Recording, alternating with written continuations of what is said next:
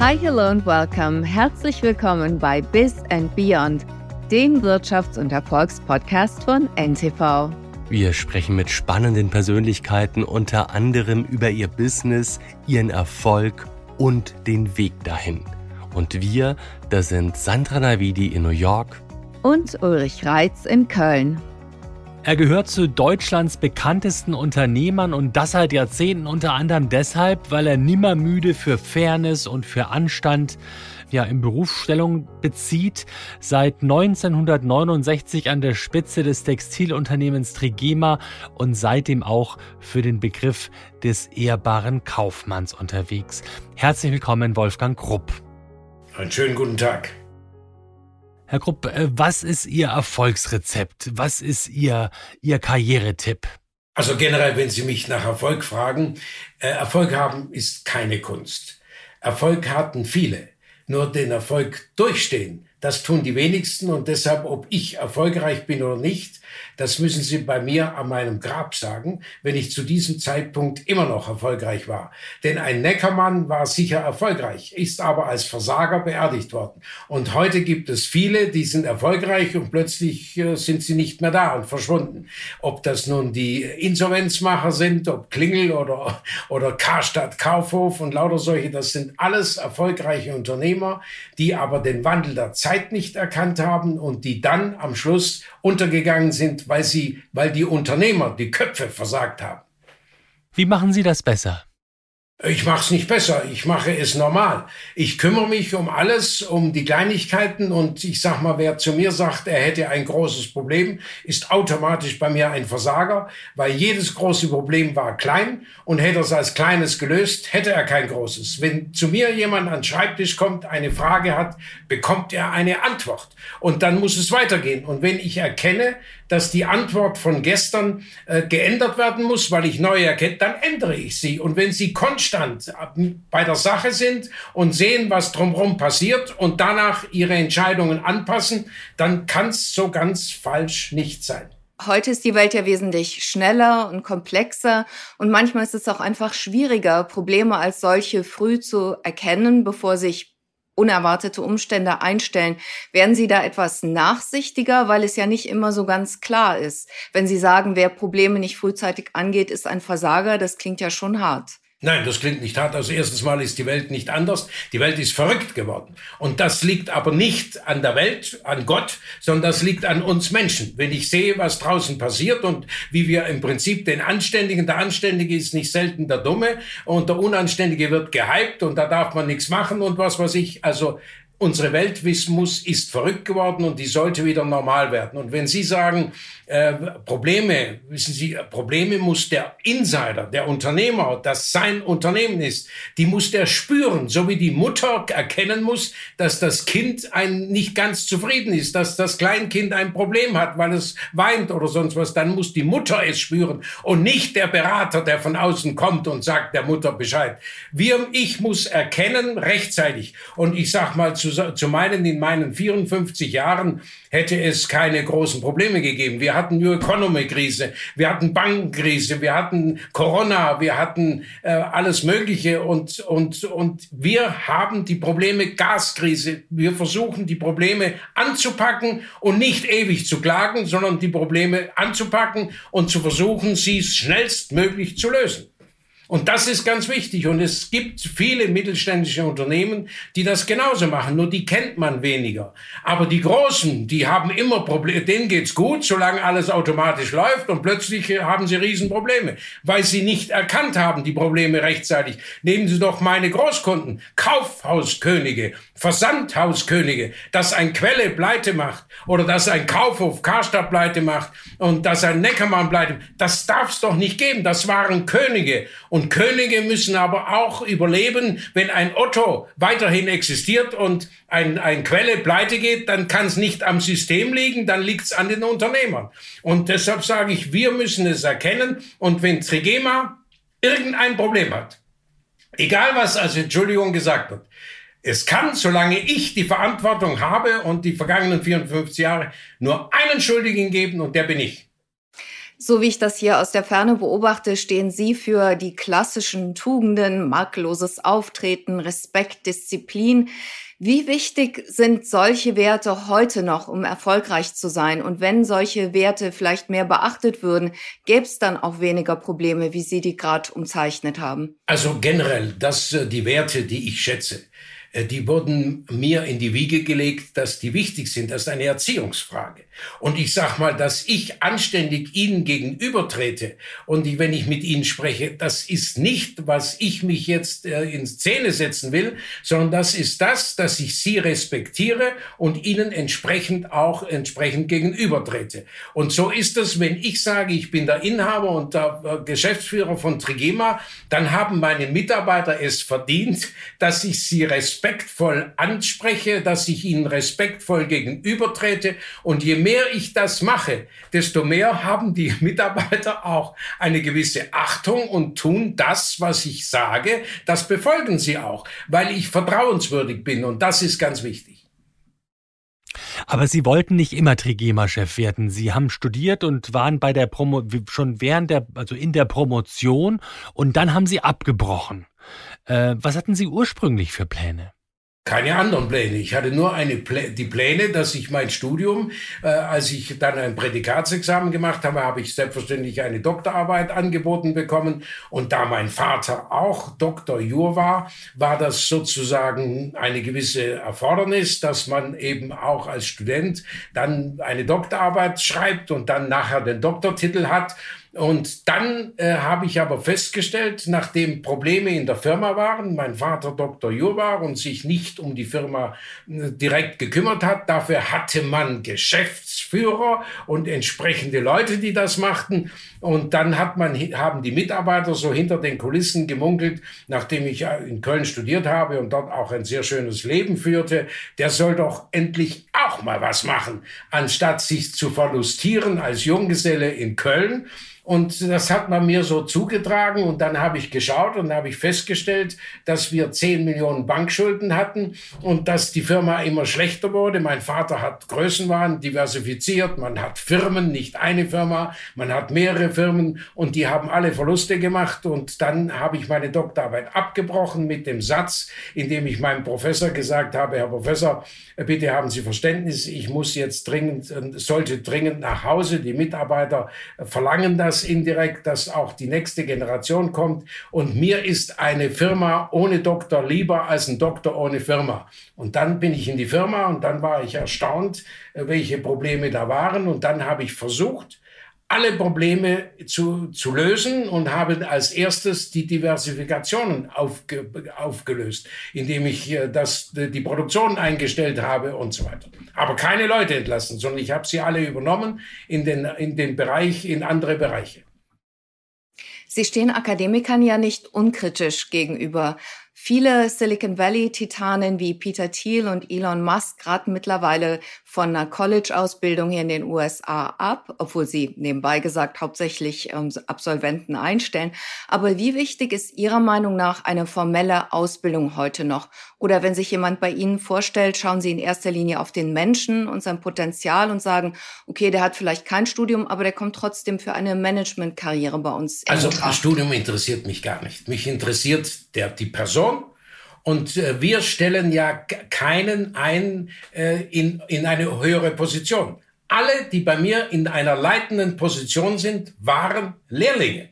Und die werden mit 15 als Lehrling eingestellt, dann erkennt man seine Schwächen und seine Stärken. In den Stärken werden sie weitergeführt und dann am Schluss sind sie durch Leistung in die hohen Positionen gekommen. Aber ich sag mal, man muss natürlich wissen, wenn ich sage, ich kriege ja jede Woche Bewerbungen, wie toll er ist, Einkaufsleiter, Verkaufsleiter und das und das und das, dann frage ich mich ganz simpel und einfach, wenn der so toll ist, wie er sich bei mir bewirbt und in Hamburg war und in Frankfurt war und in München war und jetzt bereit ist, zu mir nach Bollardingen auf die Schwäbische Alb zu kommen, dann kann er nur eine super Flasche sein, denn wenn er gut wäre, würde er nach München gehen oder die hätten ihn behalten. Also wir müssen wissen, gute Leute werden bei uns ausgebildet und deshalb ist die Ausbildung schon vor 50 Jahren für mich das A und O gewesen, weil ich gesagt habe, da lerne ich den Menschen kennen, ich kenne seine Stärken, seine Schwächen und in den Stärken werden wir ihn forcieren und dann haben wir die Mitarbeiter,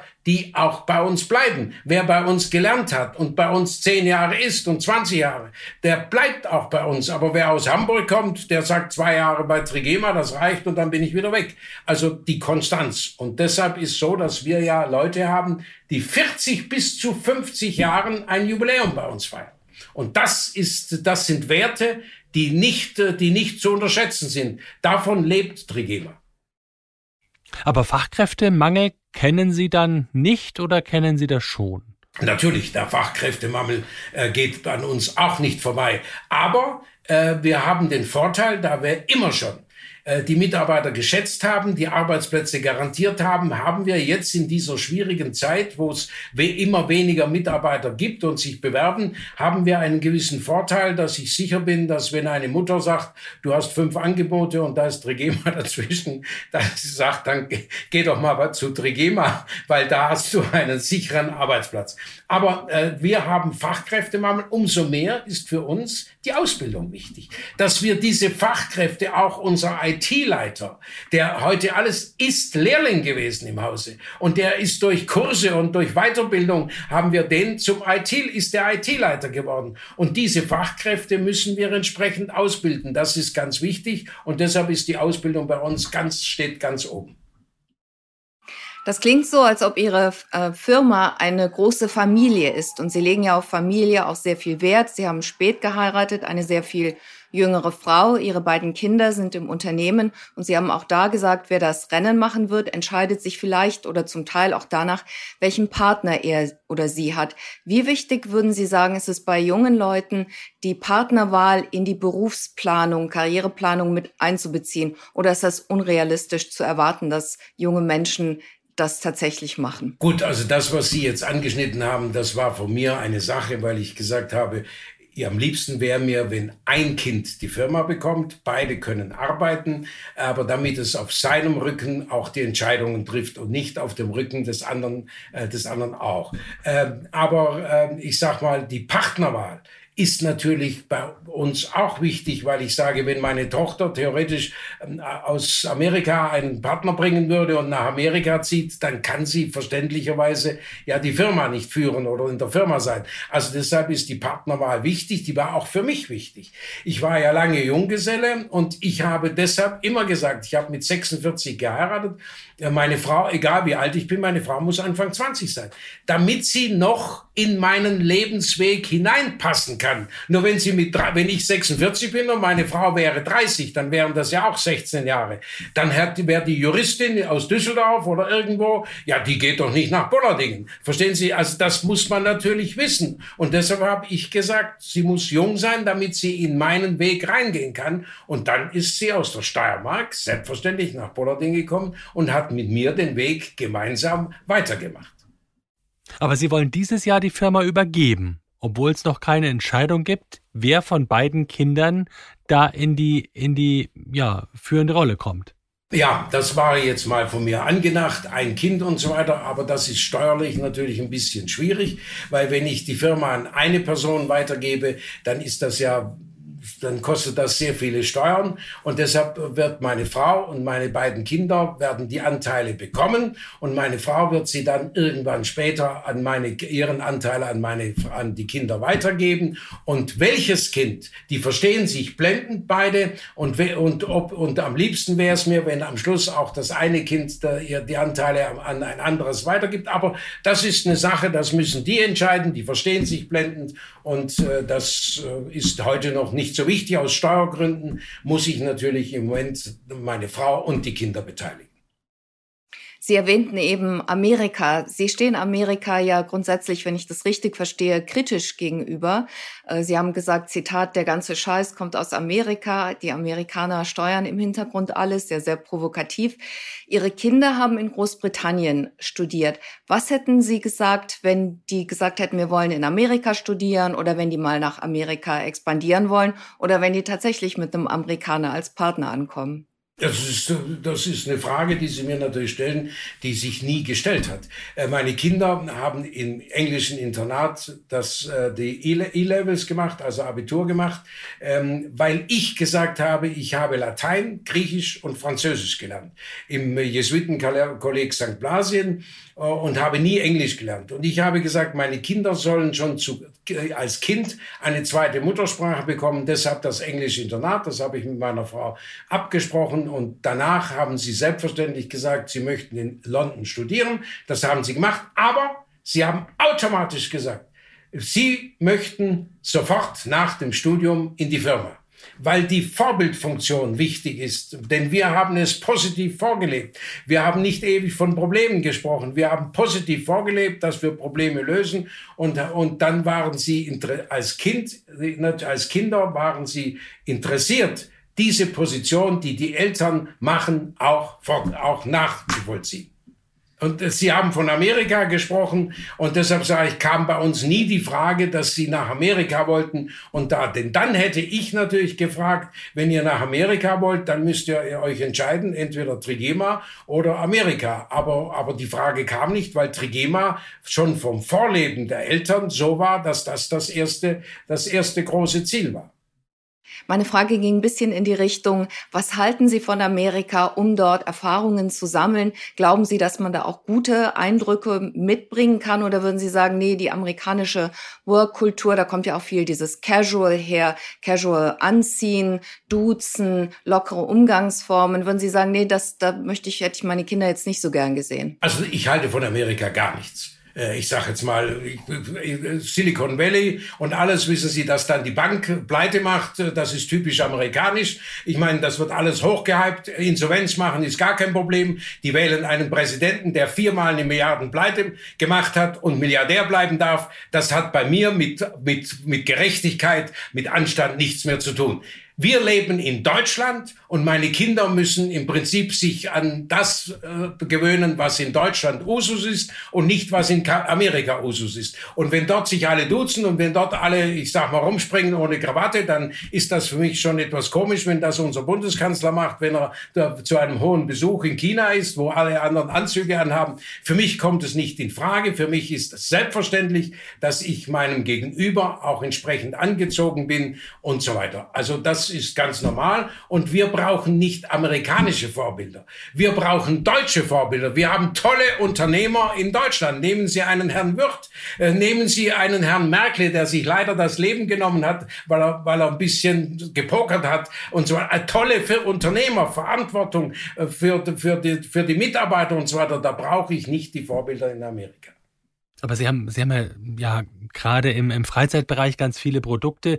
Ähm, jetzt kennt man Sie immer mit, mit Maßanzug und Maßhemd und Krawatte. Aber haben Sie denn, sitzen Sie auch mal, sitzen Sie auch mal im Büro mit einer, mit einer Jogginghose, mit einem T-Shirt von Trigema oder äh, ist das gar nicht der Fall? Nein, äh, ich trage keine T-Shirt und ich trage eine Jogginghose, habe ich früher zum Joggen angezogen, aber nur zum Sport, wenn ich gejoggt habe.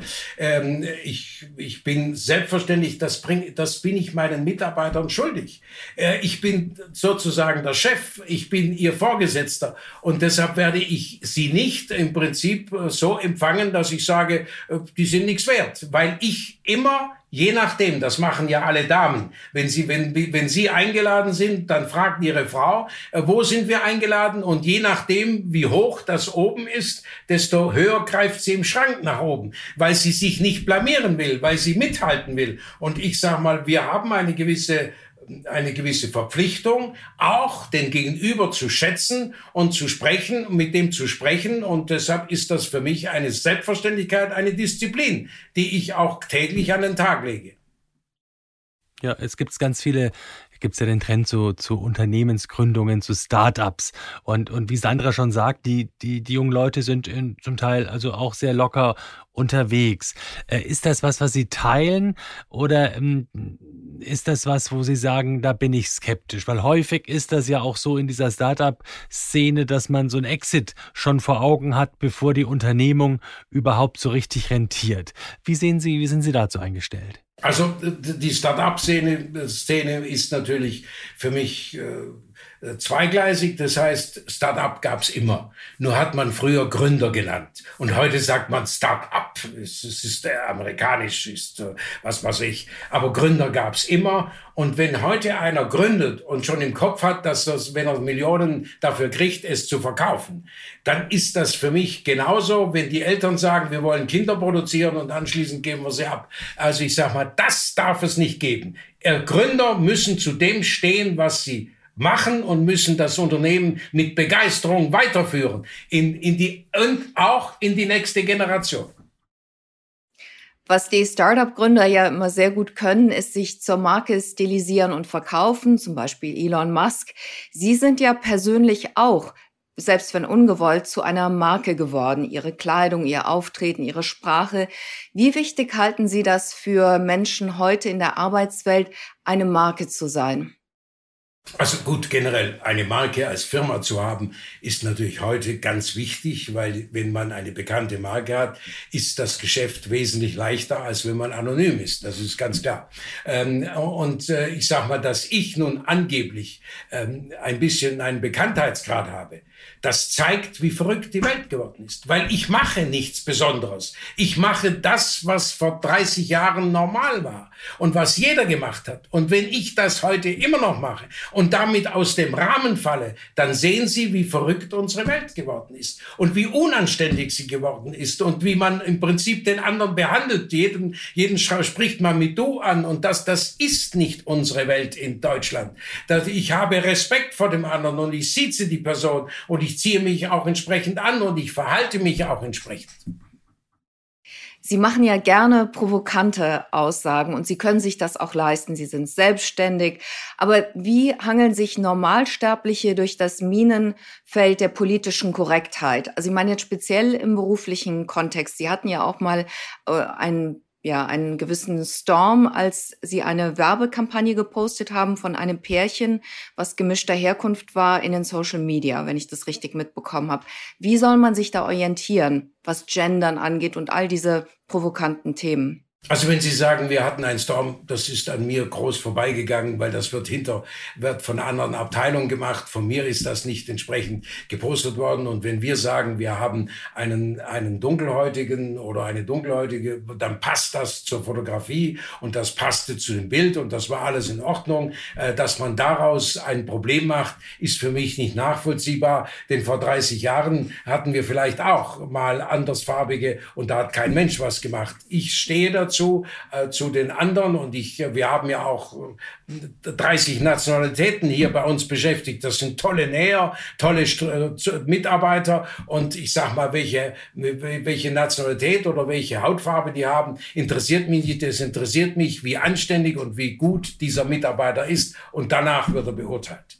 Und dass ich jetzt braun gebrannt bin und Sie meinen, ich hätte nur Urlaub gemacht, äh, äh, das, äh, das ist natürlich äh, dann eine kurzfristige Meinung. Aber wie gesagt, darauf ankommt ob ich meine Aufgabe richtig mache. Aber Sie sehen ja schon häufig oder immer, ähm, ja, erholt aus. Was, was ist denn so Ihr, was ist denn so Ihr Rezept? Sie wirken ja schon häufig entspannt. Äh, das, äh, das, Sie müssen so sehen, für mich ist mein Beruf, das ist mein Hobby. Und das ist nicht eine Pflicht. Wenn ich jetzt sage, ich müsste konstant kochen, was ich jetzt prinzipiell nicht tue, und da müsste, würde ich zugeteilt werden oder so, dann ist das natürlich eine Belastung. Und wenn Sie das Glück haben, einen Beruf äh, etwas machen zu dürfen, was dann zum Hobby wird, äh, dann äh, sehen Sie vielleicht später, ähm, und wenn Sie sich dann noch anständig verhalten im Essen und so weiter, dann sehen Sie später so aus, als ob Sie immer Urlaub machen. Und das liegt aber daran, dass Sie etwas machen dürfen, was Sie nicht belastet, sondern was Ihnen Freude macht. Sie halten ja nichts vom Homeoffice. Glauben Sie, also jetzt bei Handwerkern und bei Ihren Nähern, dann ist das einleuchtend, aber ganz grundsätzlich, glauben Sie, dass es für eine erfolgreiche Karriere unerlässlich ist, im Büro sichtbar zu sein, mit dem Chef zu interagieren und vielleicht auch innerhalb der Firma zu netzwerken? Also das dürfen Sie mich jetzt so nicht fragen. Ich gehe immer von uns aus. Und bei uns, wir haben 38 Mitarbeiter in der Verwaltung und die anderen 1150 sind in der Produktion. Und deshalb in der Verwaltung wäre es theoretisch, da wird ja von Homeoffice gesprochen. Wenn eine Nähmaschine ist, kann er ja nicht Homeoffice machen. Früher gab es Heimarbeiterinnen und so weiter, aber das gibt's ja heute nicht mehr. Aber bei mir ist brauche ich meine Person, weil ich für alles, auch äh, ich sag mal, ob ich die, das mache oder nicht mache, das entscheiden meine Mitarbeiter. Alle meine Entscheidungen, die ich öffentlich treffe, sind von meinen Mitarbeitern entschieden worden. Ich persönlich kaufe keine Maschine, äh, die nicht der Mitarbeiter sagt, die Maschine ist die beste und die soll ich kaufen. Und dann tue ich das, weil damit der Mitarbeiter die Verantwortung für die Maschine hat und nicht ich. Wenn ich die andere Maschine kaufe, bin ich für alles zuständig und deshalb brauche ich die Mitarbeiter konstant. Die brauche ich um mich herum. Und das wissen die Mitarbeiter auch. Und bei uns ist kein Homeoffice verlangt worden. Weil wenn einer Homeoffice verlangt hätte, dann hätte er gewusst, er sei unwichtig. Und da, weil, weil dann kann ich sagen, ja gut, den brauche ich an für sich nicht. Der kann Homeoffice machen. Und da alle wichtig sind, ist bei uns das Homeoffice überhaupt nie groß zur Diskussion gekommen. Was ist aus Ihrer Sicht wichtig für eine Karriere? Für eine, wenn, von Karriere spreche ich nicht, sondern ich spreche natürlich normal von äh, top seine Aufgabe erfüllen und dann wird er automatisch, wenn er konstant seine Aufgabe top erfüllt, sagt man anschließend, der ist die Karriereleiter hochgelaufen. Aber der hat seine Aufgaben erfüllt und, und ist zuverlässiger Mitarbeiter geworden und hat dem, mit dem er zusammen, seinem Chef, hat er viel Arbeit abgenommen und das liegt am Einzelnen und damit macht er, bestimmt er seine Karriere Karriere selber. Wie viele Firmen wie Sie gibt es eigentlich noch? Weil, also es klingt alles sehr gut, sehr charmant, sehr einnehmend, fast wie ein Relikt aus einer anderen Zeit. Heute müssen Menschen dynamisch sein, ihren Job häufig wechseln, weil sich schnell viel verändert. Die Monopolkonzerne beherrschen den Markt. Gibt es in Deutschland noch viele Firmen wie Sie? Also ich bin sicher, dass es viele Firmen gibt, nur kennt man sie nicht. Ähm, ich sag mal, ich bin ja im Verhältnis für unsere mittlere Größe im Verhältnis sehr bekannt, äh, weil ich natürlich auch nach außen etwas sage. Aber es gibt ja viele Mittelständler, die größer sind als ich oder die 300 Leute beschäftigen, 200 Leute, die ähnlich arbeiten wie ich, nur kennt man sie nicht. Nur die Großen, wissen Sie, von denen mal die, die dann, äh, die immer größer werden und, äh, und spekulieren und dann pleite gehen, die kennt man. Aber es gibt gibt viele Mittelstand und es sagen ja die Politiker selber. Unser Ministerpräsident Kretschmann hat ja bei einer Veranstaltung vor einem halben Jahr mal gesagt, die tragende Säule ist der Mittelstand. Und deshalb müssen wir schauen, dass der Mittelstand nicht immer größer wird, dass er aus hinauswächst. Wir brauchen kleinere Einheiten, die sind leichter zu führen, die sind leichter sozusagen, da kann man die Probleme schneller erkennen, man kann sie schneller lösen und nicht diese großen Schiffe, die unmanövrierbar werden. Jetzt haben Sie auch leicht reden. Sie waren ja nach Ihrem Studium sind Sie sofort zum, zum Unternehmenschef geworden. Ähm, das, das ist ja nicht bei jedem so. Sind Sie teamfähig? Äh, wenn Sie so fragen, äh, ich muss es ja sein denn sonst würden meine Mitarbeiter nicht bleiben. Ich sage mal, meine, Leit meine leitenden Mitarbeiter sind Jahrzehnte im Unternehmen oder sind äh, Lehrling gewesen und sind äh, 10 Jahre, 15 Jahre dann in der Zwischenzeit da. Ich muss Teamchef sein, weil ich muss die an, ich brauche die anderen. Das müssen die spüren, dass sie wichtig sind. Und dieses Team, dass man weiß, man, die brauchen mich für gewisse Dinge, für Entscheidungen, aber ich brauche vor allem meine Mitarbeiter, denn ohne meine Mitarbeiter könnte ich nicht könnte ich kein Problem lösen.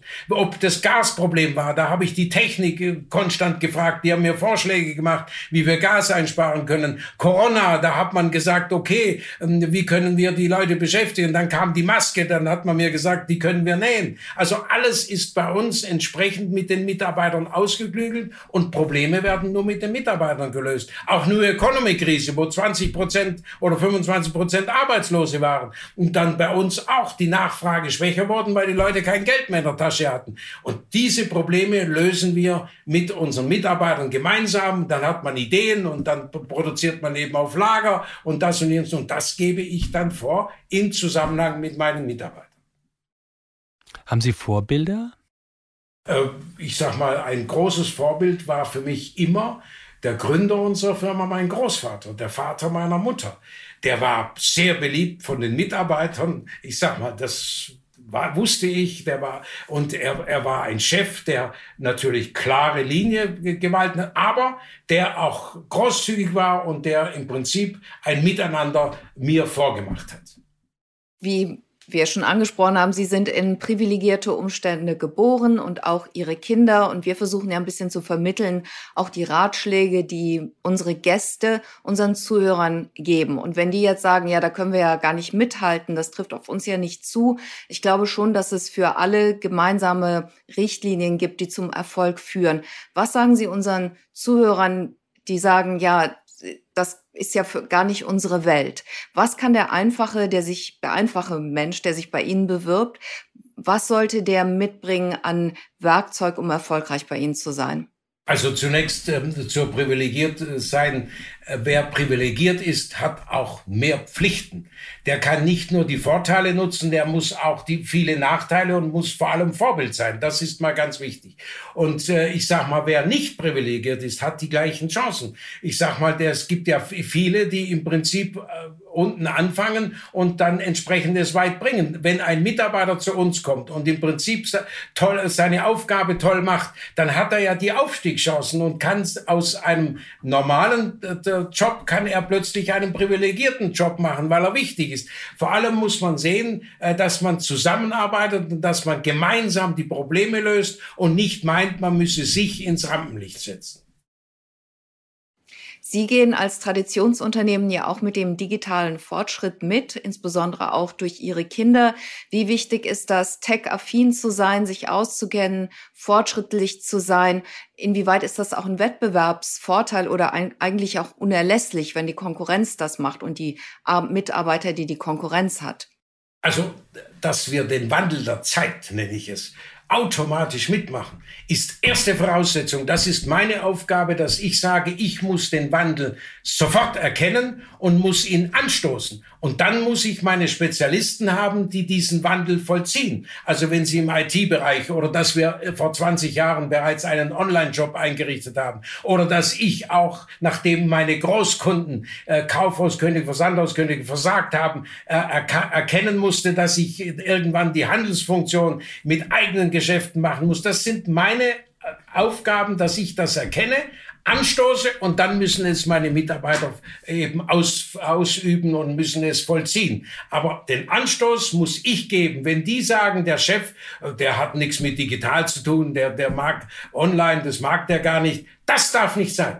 Ich kann es nicht können vielleicht, aber ich muss sagen, das ist wichtig. Und ob ich einen LKW fahren kann oder nicht, ist zweite Sache. Aber ich muss LKWs haben und ich brauche Fahrer, die ihn top fahren. Und das ist meine Aufgabe, dass wir konstant den Wandel der Zeit erkennen und ihn dann auch mitmachen. Haben Sie mal eine berufliche Entscheidung bereut? Haben Sie mal einen Fehler gemacht, wo Sie sagen, hm, der, der schlug ins Kontor? Das, die Frage kriege ich ja nicht selten gestellt, indem man sagt, was war Ihre größte Fehlentscheidung? Die gibt es nicht, weil ich habe zig Entscheidungen getroffen, die dann kurzfristig vielleicht äh, noch mit neuen Erkenntnissen nicht ganz richtig waren, habe ich sie korrigiert. Und ich sag mal, wenn man eine Entscheidung trifft und neue Erkenntnisse hat und die Entscheidung diesen neuen Erkenntnissen anpasst, dann ist das keine Fehlentscheidung. Und das ist ganz wichtig. Man muss den Wandel konstant erkennen und die Entscheidungen, die man gestern getroffen hat, diesem Wandel anpassen, dann gibt es keine Fehlentscheidung. Und dann fragen wir anders. Was würden Sie anders machen, wenn Sie noch mal am Anfang Ihres Berufslebens stünden? Ich würde meine Frau wieder heiraten, ich würde meine Kinder wieder produzieren, ich würde auch wieder spät heiraten und dann äh, meine Frau, ich musste ja warten, bis meine Frau dann 22 war. Äh, ich sag mal, also das heißt, ich würde nichts anders machen. Ich würde auch mit meinem Vater versuchen zusammenzuarbeiten und wenn es nicht geht, sagen entweder er oder ich. Das wird immer so sein. Ich sag mal, weil wenn eine Zusammenarbeit nicht machbar ist, dann muss man sich entscheiden. Und ich würde nichts anders machen. Ich würde, ich bereue nichts nichts, dass ich sage, das habe ich zu spät gemacht oder das. Ich habe nichts, ich wüsste nicht, was ich falsch gemacht hätte, denn sonst wäre ich heute nicht in dieser Position, dass ich sage, wir haben in dieser nicht ganz einfachen Zeit mit all den Problemen, von denen gesprochen wird, 100 Prozent Eigenkapital und keinerlei Bankschulden sind vollkommen unabhängig autark. Sie haben eben gesagt, mittelständische Firmen sollten nicht zu groß werden. Jetzt hat Ihre Familie immer am gleichen, ich weiß gar nicht auf Deutsch, am gleichen Seil gezogen, also alle mitgezogen. Was wäre denn jetzt, wenn Ihre Kinder sagen würden, Papa, wir haben einen neuen Wachstumsmarkt erschlossen. Sie hatten ja auch ein bisschen glückliche Fügung mit Batikmode, mit Maskengeschäft. Wenn jetzt äh, durch irgendwelche Umstände auf einmal könnten Sie explosiv wachsen und vielleicht sogar in Amerika. Was würden Sie dazu sagen? Ich würde dazu sagen, meine Kinder kriegen ja nächstes Jahr, ich übergebe ja die Firma an meine Kinder, können sie alles machen. Die können wachsen, die können Amerika, die können alles. Ich darf ja dann nur zuschauen und sage, ich habe euch das so übergeben und wenn sie es verdoppeln, ist das ja toll.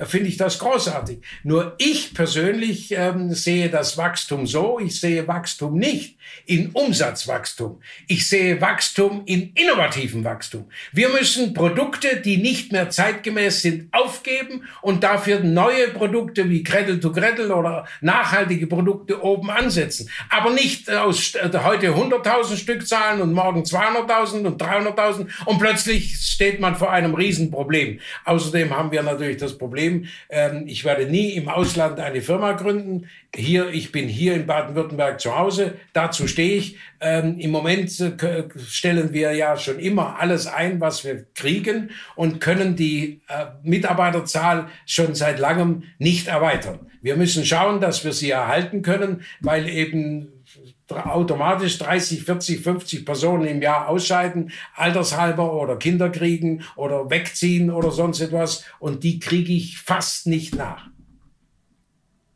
Also ich verstehe das Wachstum ein bisschen anders. Wachstum heißt für mich auch das erhalten, was man hat. Wissen Sie, das ist meine erste Aufgabe. Und wenn ich dann sage, ich kann garantiert diese Kapazitätserweiterung auch die nächsten zehn Jahre 100 Prozent sicher machen, weil sie ist absetzbar, dann kann ich das machen. Aber zu sagen, im Moment boomt's und jetzt erweitere ich und anschließend schmeiße ich, äh, muss ich Kurzarbeit machen oder sonst was, das käme nicht in Frage.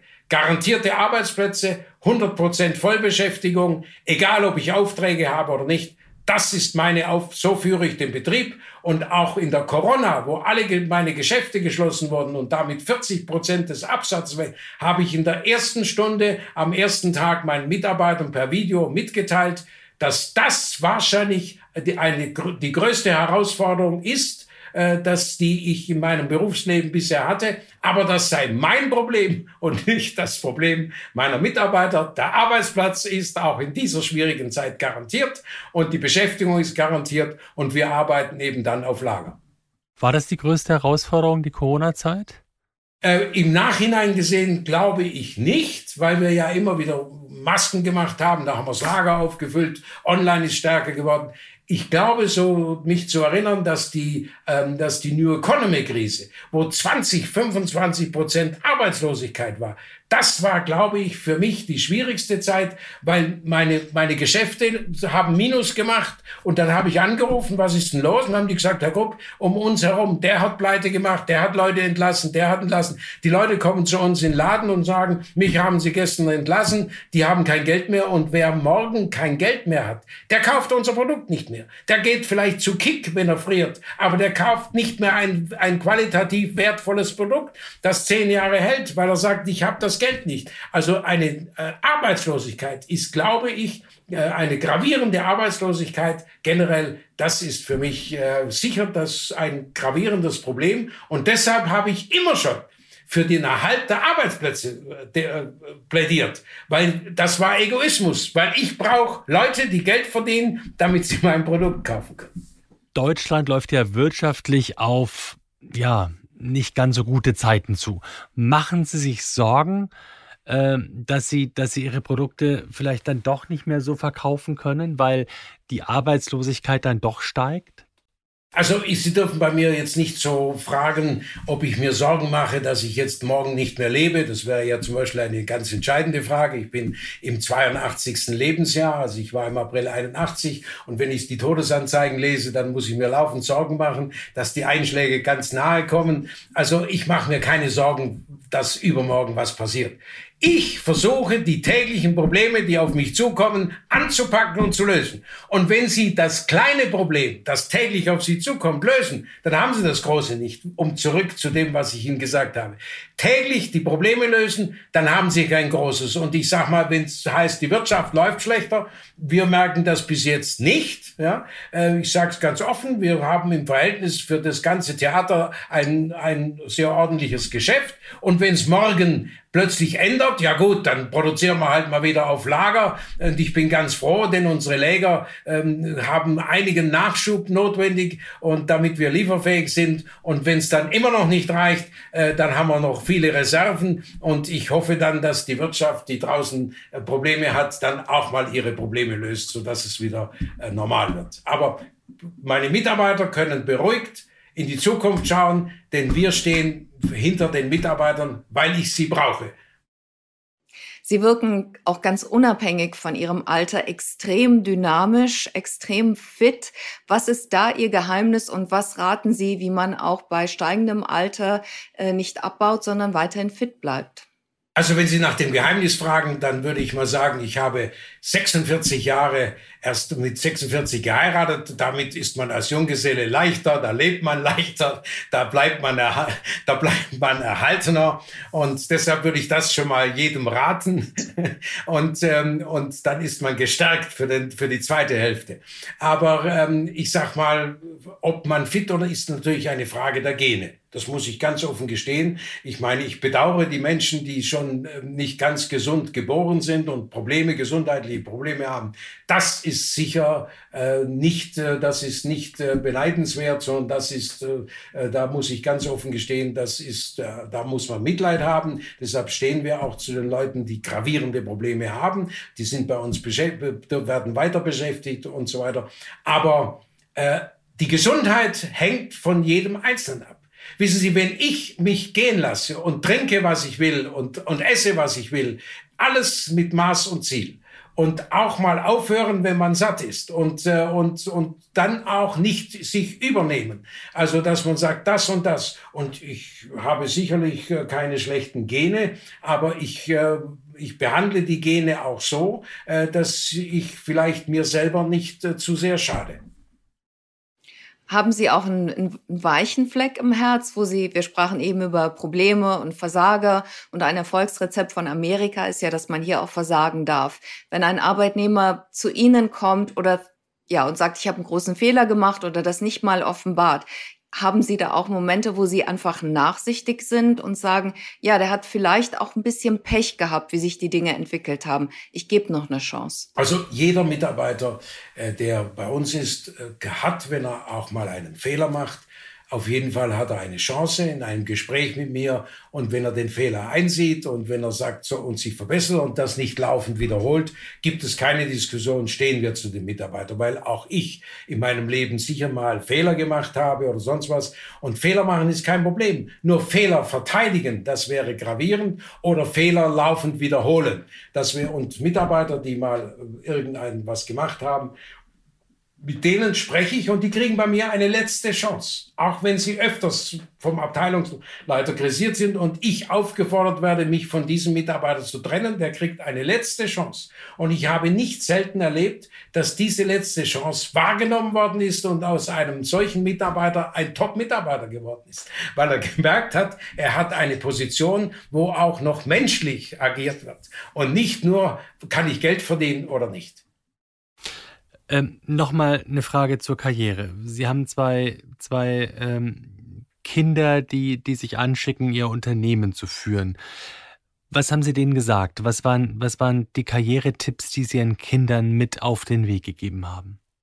Also ich brauche nicht so viele Tipps mitgeben, sondern ich mache es vor. Verstehen Sie, die sind ja neben mir neun und zehn Jahre und erleben, wie ich entscheide, wie ich mache, wie ich tue. Die erleben mich täglich. Und ich möchte mal sagen, wenn, wenn ich äh, Kochlehrling wäre und mein, mein Chef mir laufend vormacht, wie man den Fisch macht und das ist und der Gast schwärmt von dem Fisch, dann gucke ich genauer hin. Also das Vorleben ist ganz wichtig, die Vorbildfunktion, das Vormachen. Und dann ist es doch selbstverständlich, den Umgang, wie ich mit den Mitarbeitern umgehe, das erleben meine Kinder ja konstant. Und dann werden die nicht äh, anders umgehen mit den Mitarbeitern, die werden auch nicht mit denen umgehen. Das Vorleben ist ganz wichtig, die Vorbildfunktion ist wichtig und da brauche ich meinen Kindern nicht sagen, dass sie anständig sein müssen oder das oder das kriegen die ja vorgelebt.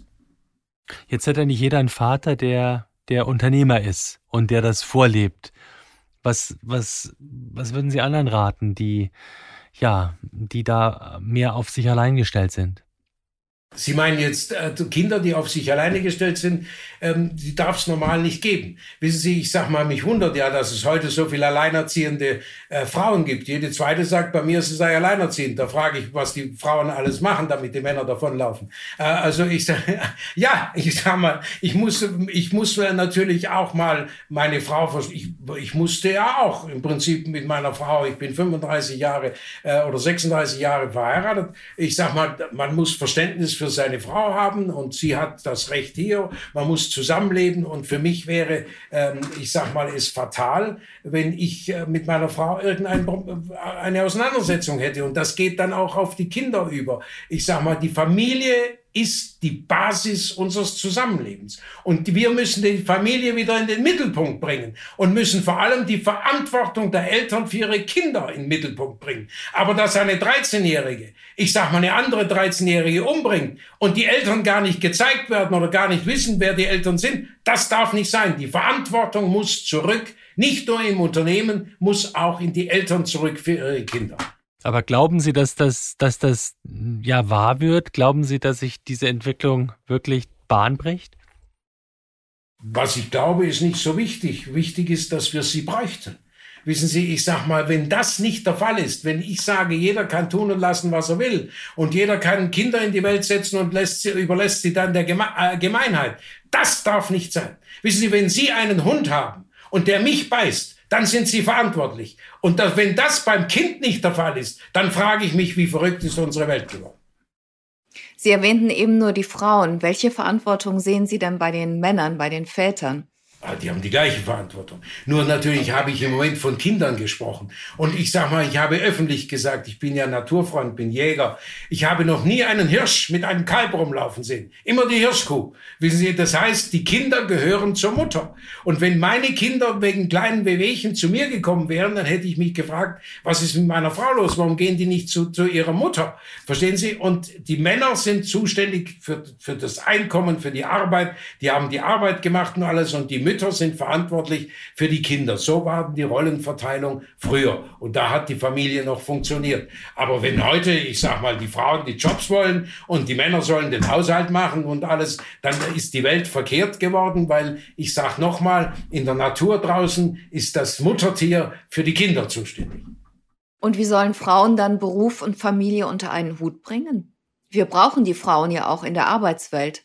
Das ist richtig, aber das war, wir hatten schon vor, 50, vor 30, 50 Jahren, als ich anfing, hatten wir Näherinnen, die, die haben eben tagsüber genäht und haben dann eben äh, abends, wenn sie nach Hause kamen, um fünf oder wann es war oder sechs, haben sie einen Haushalt gemacht und der Mann hat die, die anderen Arbeiten gemacht, der hat fürs Holz gesorgt oder das oder jenes und, und ja, das war aufgeteilt, ich kann sie nicht sagen, aber ich sag mal, auch meine Großmutter, also die Mutter mein, des Gründers von meinem Großvater, er hat in der Firma bestimmt.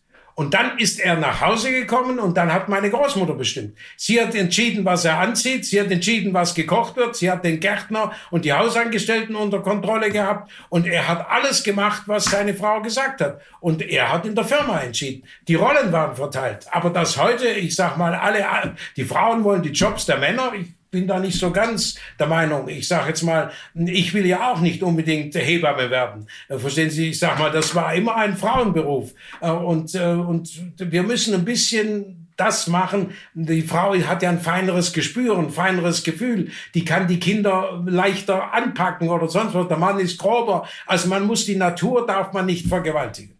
Dann sind Sie auch nicht für eine Quote? Wir haben mehr leidende Frauen ohne Quote durch Leistung. Und das geht nach Leistung. Und ich habe mehr leidende Frauen natürlich, weil wir natürlich auch 700 Näherinnen haben und die Vorgesetzten natürlich in den Abteilungen dann auch Frauen sind. Aber es wäre fatal, dass man mir sagen würde, meine Kinder kommen nur durch die Quote in die Position.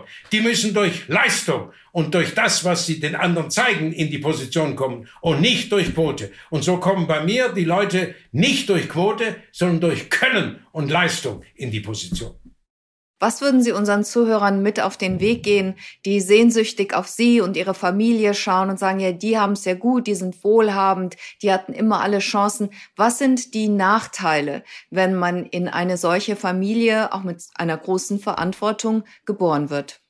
Ja gut, ich möchte mal sagen, wenn man in eine positive Situation geboren worden ist, das habe ich vorhin schon mal gesagt, dann hat man auch mehr Verantwortung. Man hat mehr Vorbildfunktion. Man muss mehr tun. Meine Kinder haben sicher gute Voraussetzungen, aber sie haben äh, dann anschließend eine Riesenverantwortung. Und sie werden gemessen an dem, was sie anschließend machen und was sie daraus machen.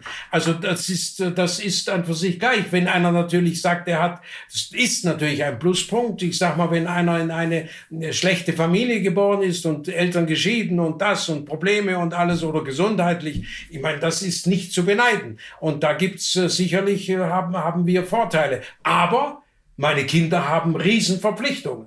Und die haben eine Riesenaufgabe vor sich, wo eben nicht in Frage kommen dürfte, äh, dass man sagt, man verkauft den Laden und macht sich ein schönes Leben. Das wissen meine Kinder und da würde ich die Hand für ins Feuer legen, dass das meine Kinder nicht sagen. Herr Grupp, wenn Sie jetzt nochmal ähm, die Gelegenheit hätten, ein, ein Praktikum zu machen, vier Wochen, irgendwo ein Praktikum, wo wäre das? Das würde ich bei Trigema machen. Die Firma kennen Sie ja schon. Also ja gut, aber wenn Sie sagen am Anfang meines Lebens, also ich habe nirgends anderswo gearbeitet und habe Praktikum gemacht während meiner Studienzeit. Ich habe gespult, ich habe, ich durfte auch mal nähen, ich habe verschiedene Arbeitsgänge mitgemacht. Auf die Idee zu kommen, in eine Maschinenfabrik zu gehen, da hätte ich gesagt, was soll ich da? Wir haben doch keine Maschinenfabrik. Ich habe Praktikum schon als Schüler im Internat, da in den Urlaub durfte ich spulen. Das war für mich begeisternd und so weiter. Also ich würde immer ein Praktikum da machen, wo ich später auch mein, meine Zukunft sehe. Aber würden Sie heutzutage noch mal irgendwas, ja irgendwo reinschauen, wo Sie sagen, Mensch, das interessiert mich? Nee, alles, was mich interessiert hat, habe ich angeguckt. Ich war in der ganzen Welt und mich interessiert jetzt nicht in meinen letzten Jahren, dass ich jetzt noch mal das besuche. Wenn ich das besuchen wollte, dann habe ich es schon längst besucht. Und wenn ich es nicht besuchen wollte, äh, dann will ich es auch heute nicht besuchen. Also ich habe alles gemacht, was, ich war ja lange Junggeselle, zigmal um die Welt geflogen. Ich habe ein Haus gebaut als Junggeselle. Da habe ich die Außenmauer habe ich von meinen Urlauben in Ibiza mitgebracht, weiße, große, hohe Mauern. Das alles ist um, um, umgeben, das sind zweieinhalb Hektar die sind umgeben. Dann habe ich das Reddach aus Sylt mitgebracht. Da war ich oft oben und habe mir gesagt, okay, wenn ich es mir mal erlauben kann, dann werde ich mir ein Reddachhaus bauen. Äh, und das Schwimmbad habe ich aus Acapulco mitgebracht. Das ist nicht viereckig oder rund, sondern das ist wie ein, wie ein Bach geschlängelt, ist 50 Meter lang, hat eine Brücke und das habe ich aus Acapulco. Alles, was ich irgendwo in der Welt gesehen habe, was mir gefallen hat, habe ich dann in kleinen Maßen verwirklicht und das reicht. Man muss auch mal zufrieden sein mit dem, was man hat. Und mit meiner kleinen Welt bin ich zufrieden. Vielen Dank für Ihre sehr offenen und sehr erfrischenden Antworten. Ein paar müssen wir noch ein bisschen setzen lassen, aber es war auf jeden Fall sehr nett und sympathisch und wir danken Ihnen ganz herzlich. Vielen Dank, Herr Krupp. Herzlichen Dank auch Tschüss. Ihnen. Vielen Dank. Vielen Dank, dass Sie mit dabei waren. Wir würden uns sehr freuen, wenn Sie unseren Podcast Bis and Beyond abonnieren würden und auch beim nächsten Mal wieder mit von der Partie sind. Sie hörten Bis and Beyond, den Wirtschafts- und Erfolgspodcast von NTV. Produziert wird dieser Podcast von Andolin Sonnen aus dem Team der Audio Alliance. Die Redaktion übernahmen Sandra und ich. Vielen Dank fürs Zuhören und bis in zwei Wochen. Tschüss. Goodbye und bis zum nächsten Mal. Ihre Sandra Navidi aus New York und Ulrich Reitz in Köln.